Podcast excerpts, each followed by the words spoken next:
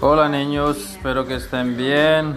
La siguiente actividad para esta semana es acerca del tema de las fracciones.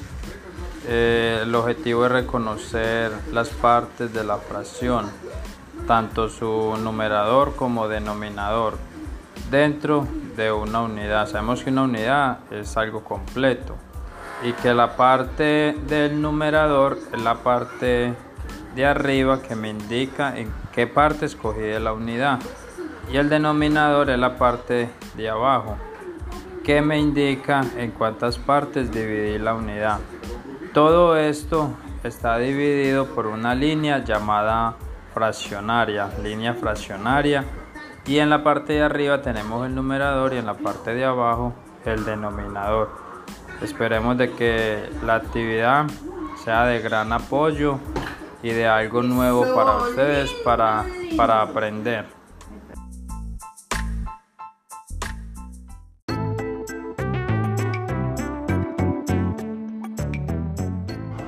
Hola niños, espero que todos estén bien. Habla su profesor John Freddy Caro.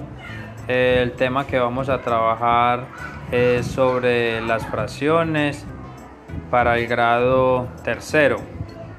Eh, la fracción se representa como la parte de un todo dividida en partes iguales. Las, los términos de las fracciones son el numerador y el denominador.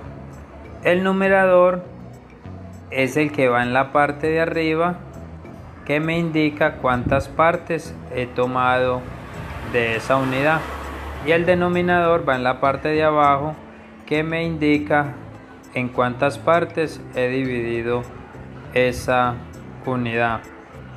Estos términos están divididos por una línea horizontal llamada fraccionaria.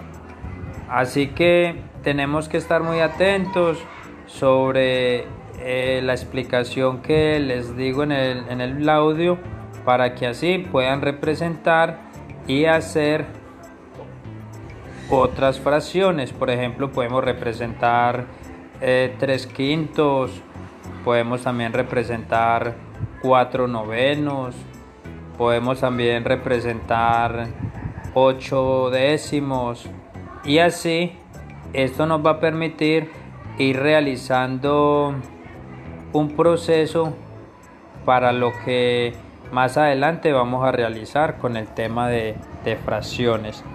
Espero de que este tema sea de gran ayuda para ustedes y también de enriquecer su conocimiento. Muchas gracias por estar atentos y que Dios los guarde. Chao.